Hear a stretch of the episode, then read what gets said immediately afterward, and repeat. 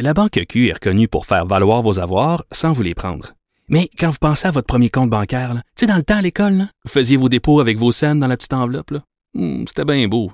Mais avec le temps, à ce compte-là vous a coûté des milliers de dollars en frais, puis vous ne faites pas une scène d'intérêt.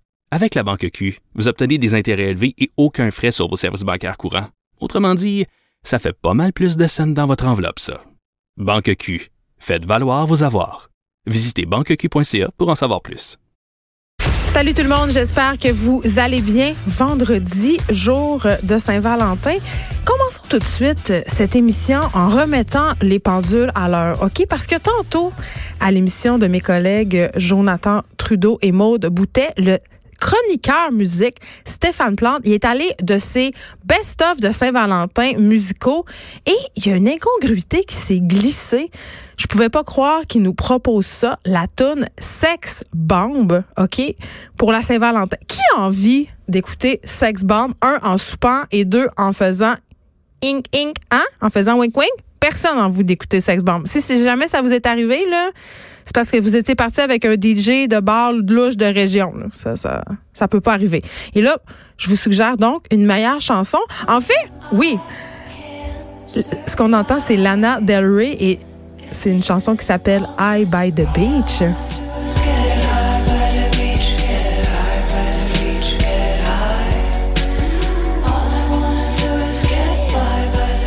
Ça, c'est pas mal meilleur pour faire des affaires que Sex Bomb. Et j'en profite pour souligner au passage que l'œuvre entière de Lana Del Rey, c'est une œuvre pour faire de la sexualité. Voilà, je l'ai dit.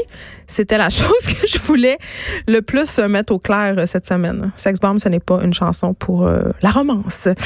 Une autre chose que je vais mettre au clair, euh, c'est que je ne suis pas fan de la Saint-Valentin. Non, non, même si j'ai fait comme tout le monde et que j'ai posté une photo de mon couple ce matin sur les internets. Je suis suiveuse, qu'est-ce que vous voulez, je me laisse je me laisse influencer.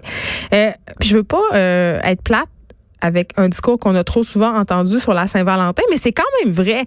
C'est une fête commerciale, OK? Vraiment, là, je sais que Master Bugarici est venu nous expliquer hier qu'il y avait des fondements euh, religieux derrière cette fête-là, que c'était une fête euh, païenne à la base et qu'on avait continué à la célébrer.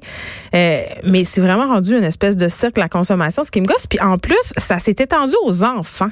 Moi, il n'y a rien qui m'énerve plus que l'espèce de cycle des fêtes à l'école de mes enfants. On dirait que l'année est comme jalonné de fêtes. C'est comme le point de ponctuation de l'année scolaire. On va de fête en fête. Mon fils, hier, m'a demandé c'était quand l'Halloween. Tu sais, à un moment donné, laisse-moi une chance. Pâques est même pas encore arrivé. OK?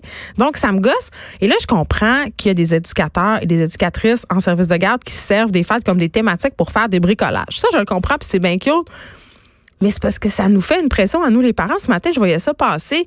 Mes petits Valentins, mes petits Valentines, les déjeuners au chocolat. By the way, mon chum m'a apporté un café au lait avec une barre de chocolat aéro. Interprétez ça comme vous voulez. C'était son attention. Mais il y a plusieurs personnes qui se sont levées, les petits-enfants, hein, les poussinots, les poussinets, qui se sont levés ce matin et ont découvert des déjeuners spéciaux de la Saint-Valentin.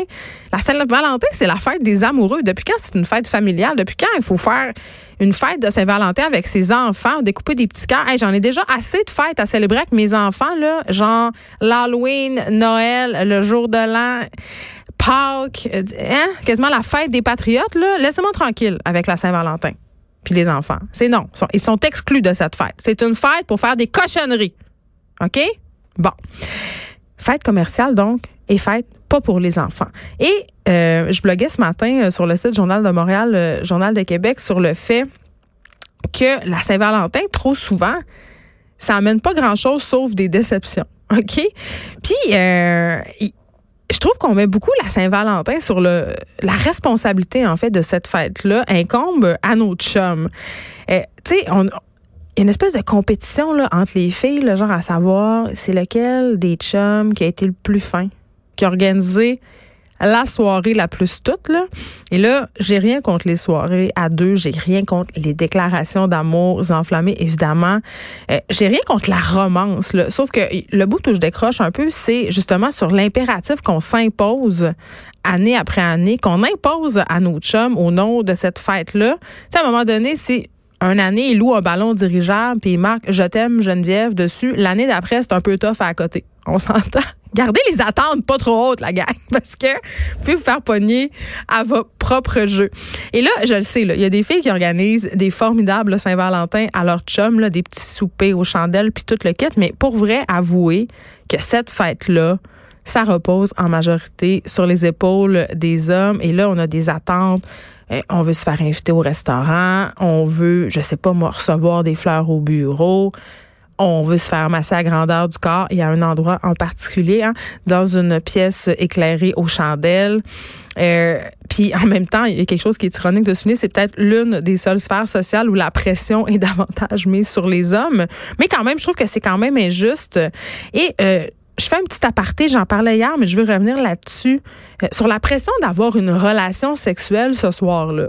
Et une relation sexuelle merveilleuse, magique et satisfaisante il y a comme, tu sais, la barre est haute là, à la Saint-Valentin. Moi, je me rappelle, un moment donné, quand j'étais plus jeune et que j'avais eu moins de réflexion sur tout ça, je pense que j'avais comme 17, 18 ou 19 ans là, dans ces eaux-là. J'étais triste parce que j'avais mes règles à la Saint-Valentin. Puis là, je me disais, mon chum, il va être déçu. Il sera pas content. Je pourrais pas livrer la marchandise. C'est-tu épouvantable? Et je suis absolument certaine qu'il y a beaucoup de femmes qui vivent cette pression-là de, se donner à la Saint-Valentin. Puis les gars aussi, là. C'est pas, on pense souvent que les gars, ça leur tente tout le temps, mais c'est pas nécessairement vrai. Puis il y a ce côté aussi soirée romantique payée, là. Tu c'est pas parce que, euh, tu sais, payé le souper, là. Autrement dit, là, Monsieur, il n'a pas organisé tout ça pour ne pas avoir son anane à la fin de la soirée. Puis moi, je suis un peu rebelle dans l'âme, vous le savez. Fait que c'est pas compliqué. Là. Moi, dans n'importe quelle sphère de ma vie, n'importe laquelle, si je sens ne serait-ce qu'une certaine forme d'obligation de faire quelque chose, d'aimer quelque chose, je, je, comme débande un peu. ça, ça va juste pas arriver. J'ai ça, être obligé de faire des affaires, encore plus de me sentir une pression de faire du sexe parce que là, oh my God, on m'a invité au restaurant. Tu sais, je trouve que pour la sexualité, mettons la magie, toute la sensualité qu'il peut avoir autour de ce moment-là, tout l'érotisme, je trouve que la planification, là, ça vient de tuer ça. T'as bien beau m'étendre des pétales de rose. Genre, hier, je parlais avec Master Bugarici du pétale, mon chum qui m'avait installé un espèce de chemin en pétale de rose puis une pièce éclairée aux chandelles. Je pense que c'est ça qui m'avait dérangé dans, cette affaire-là. C'est qu'en fait, c'était un chemin vers l'obligation d'aller dans le lit et de faire l'amour avec ce gars-là. Ça, m'avait complètement turné off. Et je répète, euh, pour les gens qui nous écoutent et les messieurs qui pourraient avoir des attentes, c'est pas parce qu'un gars paie la facture au restaurant qu'on est obligé de coucher avec le monsieur en échange. OK? on le répétera jamais assez, ça, quand même. Bon, il y a des gens qui sont pas d'accord en régie des hommes, manifestement. c'est une blague. OK. Euh, de la partie sur la couchette. Vraiment, la Saint-Valentin, en tout cas, on va arrêter de, mettre ça sur le dos des hommes. Là. On devrait euh, aussi, euh, selon moi, annoncer nos couleurs. Tu en début de relation, là, dire c'est quoi nos attentes par rapport à la Saint-Valentin. Comme ça, il n'y aura pas de déception. Il n'y aura pas de chicane le soir au restaurant à propos du fait, t'as fait ci, t'as pas fait ça, je m'attendais à ci, je m'attendais pas à ça. Puis, by the way, quand je travaillais en restauration, j'ai quand même travaillé en restauration quelques années. La Saint-Valentin, c'était la pire soirée. C'était la soirée euh, pour laquelle on essayait tous et tous, les serveurs, de se faire remplacer. On n'avait pas envie d'aller travailler parce que c'est vraiment lourd. Un, le restaurant est jump pack et euh, les restaurateurs roulent leur table une fois de plus dans cette soirée-là. Tu sais, à Montréal, en, moyenne, puis même dans les autres villes, les restaurateurs vont avoir deux services. Un service vers 7 heures, un service vers 9 heures. Tu roules tes tables deux fois. À la Saint-Valentin, chick ching, il y a de l'argent à faire. On roule les tables trois fois. On se garde une place pour les couples qui, sont à la dernière minute, vers 5 heures. Et là, c'est vite. Et là, on fait des menus spéciaux. Et là, euh, là, tout ce beau monde-là arrive. Et là, c'est le carnaval commence. Moi, c'est comme ça que j'appelais ça. Il, y a, vraiment des types de coupes classiques. Tu as le nouveau couple qui se mange la face. Ils veulent eux autres, là, ils, veulent pas manger beaucoup, là, ils veulent pas être gonflés. Vous comprenez ce que je veux dire? Parce qu'après, oh, ça va brasser dans la couchette. Eux autres sont quand même nice à servir parce qu'ils s'en vont vite. Puis habituellement, ils laissent un bon type. Ils sont de bonne humeur. Ils laissent un bon type. Après ça, tu as les coupes euh, que ça fait vraiment longtemps qu'ils sont ensemble, puis qu'on sent vraiment qu'ils sont obligés d'être là. là. sais, ça leur tente pas ni un ni l'autre ils ne se parlent pas. Toujours fascinant. Et avec l'arrivée des téléphones intelligents, c'est encore pire parce que tu te dis, ils, textent en, ils textent en puis tu fais, c'est clair que le gars ou la fille sont en train de, texter à leurs amants et maîtresses respectives. Et by the way, parlant euh, d'amants et de maîtresses, au restaurant où je travaillais, il y avait des gars qui amenaient leur maîtresse dîner et leur femme souper le même jour pour la Saint-Valentin. Et je vous jure que c'est vrai et je vous jure que ça arrive régulièrement. Je te dis que tu as intérêt à faire comme si rien n'était quand tu es le serveur de la table parce qu'il peut se passer des affaires vraiment pas le fun. Donc, le couple qui se parle pas depuis trop longtemps et les derniers, euh, ce sont mes préférés, entre guillemets, les couples qui se chicanent. Parce que le soir la, Saint-Valentin, il y, a, une pression d'avoir une relation sexuelle, mais il y a aussi une pression de faire un bilan un bilan du couple. Et plusieurs personnes, je ne sais pas pour quelle raison, trouvent que c'est une super bonne idée d'aller régler ses comptes au restaurant. Et euh, bon, puisqu'on est dans l'anecdote, une fois, j'ai vu une fille carrément qui a vidé son potage créci sur la tête de son chum en plein restaurant. Je ne sais pas qu'est-ce qu'il venait d'y annoncer, mais ça avait pas l'air de faire son affaire. Et pour vrai, je, un autre petit scope, là, tu sais, quand vous engueulez au restaurant puis que vous avez une, une, euh, conversation très, très intense, c'est parce qu'on vous entend. On entend tout ce que vous dites. Fait que, tu sais, quand t'avoues à ta femme que tu trompes depuis deux ans et demi, quatre fois par semaine avec ta secrétaire, c'est pas juste à elle que tu l'annonces. C'est au restaurant, au grand complet. Puis oui, en cuisine, on s'en parle et on trouve ça très, très drôle. Donc, je salue euh, cet homme qui s'est fait renverser un potage créci sur la tête. Par ailleurs, euh, le potage était fort brûlant et dû lui apporter des napkins glacés. La fille est partie, lui est resté là, puis il est resté boire au bar. C'était très, très drôle. J'ai jamais su euh, qu'est-ce qu'il avait avoué à sa femme ce soir-là. Mais euh, bref, essayez d'éviter les, restaurants à la Saint-Valentin. Je pense qu'il y a pas mal euh, de choses plus intéressantes à faire en couple que d'aller au restaurant. Mais ça peut être une expérience sociologique intéressante. Aujourd'hui, à l'émission, plusieurs sujets pour vous. Je parlerai au candidat à la mairie de Paris, d'un arrondissement de Paris, pardon, Vikash Dorasso et son nom. On va parler des Jeux olympiques. Parce que ce politicien politicien-là, c'est un ancien euh, joueur de soccer professionnel et lui, il voudrait que les Olympiques prévus à Paris en 2024 n'aient tout simplement pas lieu parce que il considère que cet événement sportif-là, euh, vraiment, il le voit comme une erreur écologique, une aberration financière. On va se demander à qui ça profite vraiment les Olympiques. Madeleine Pilote-Côté sera là aussi aujourd'hui comme à chaque vendredi. Sujet euh, actualité Saint-Valentin. Donnez un peu d'espoir. Une liste de bonnes nouvelles qui ont été rapportées cette semaine et qui nous donnent le goût d'aimer.